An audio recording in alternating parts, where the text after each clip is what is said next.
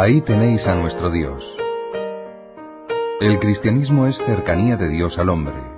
Entraña amistad, trato, intimidad del hombre con Dios. Expresa la familiaridad de un hijo amadísimo, acogido con indecible alegría, con músicas, fiestas y un gran banquete. Esta realidad de contenido, sobre todo espiritual, tiene también una dimensión sensible que encuentra su fulcro en la carne de Cristo. El Verbo se ha hecho carne, escribe San Juan, resumiendo todo el designio de salvación que el Padre ha fijado por medio de su palabra. La cercanía de Dios no significa sólo que mueva y gobierne todo. La alianza no se limita sólo a un pacto jurídico del que se conservan algunos papeles como testimonios. Lleva consigo cercanía personal que se ha hecho sensible, tangible, el Hijo de Dios ha asumido nuestra naturaleza y desde entonces la carne es quicio de la salvación, con palabras de Tertuliano. El camino hacia la intimidad divina es la humanidad asumida por el Verbo. Ahí se encierra la sustancia del plan salvífico. Dios ha dispuesto que el hombre llegue a lo invisible a través de las cosas visibles. Esa percepción describe el proceso intelectual común y, también, el recorrido sobrenatural hasta las cimas del endiosamiento. Gracias al misterio de la encarnación, el hombre conoce a Dios visiblemente y se ve arrebatado al amor de las realidades invisibles. Este ha sido el proyecto escogido por Dios, que el apóstol San Juan recuerda muchas veces como queriendo convencerse y convencernos de lo que a nuestra razón podría parecer imposible.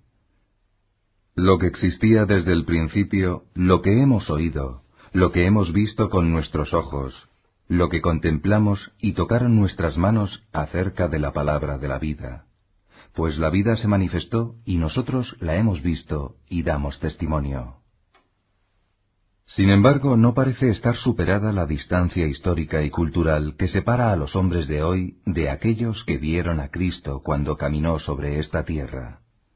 Se podrá afirmar con razón que se trata de diferencias que dejan intacta la sustancial igualdad de la criatura de todas las épocas. Pero no quita que la figura de Jesús pueda resultar menos accesible a causa de esa distancia.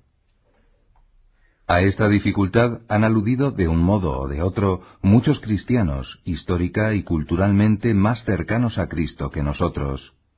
De alguna manera la han sentido todos los que no recibieron el don de mirarle y de oírle hablar. Entonces las gentes escuchaban sus palabras y contemplaban sus acciones, quedaban maravilladas ante sus milagros y podían acercarse a él pidiendo que les curara de esta o aquella otra enfermedad que expulsara un demonio de una persona, que resolviera el problema de la falta de vino en unas bodas.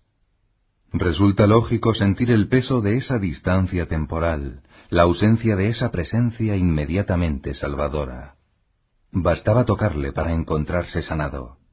¿Deberemos aceptar que la presencia sensible de Jesús sobre la tierra quedó completamente terminada con su ascensión al cielo? En no pocos casos, ese alejamiento histórico ha sido utilizado como excusa del propio distanciamiento moral, cuando se ha querido sostener que la conducta habría sido otra si se hubiese tratado directamente a Jesús, como los apóstoles y las santas mujeres.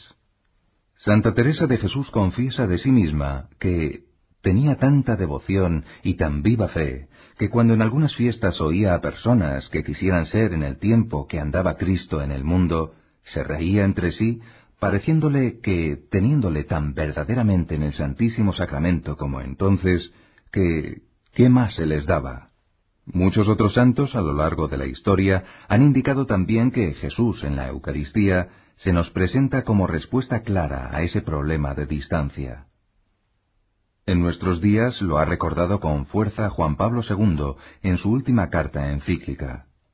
Admite hipotéticamente en sus enseñanzas que algunos de nosotros podríamos lamentarnos de no haber asistido a los gestos salvíficos de Jesús y de modo especial a su pasión y muerte. Y responde, Este sacrificio es tan decisivo para la salvación del género humano que Jesucristo lo ha realizado y ha vuelto al Padre sólo después de habernos dejado el medio para participar de él como si hubiéramos estado presentes. Verdaderamente, con el profeta, podemos decir indicando el pan y el vino eucarísticos, ahí tenéis a nuestro Dios.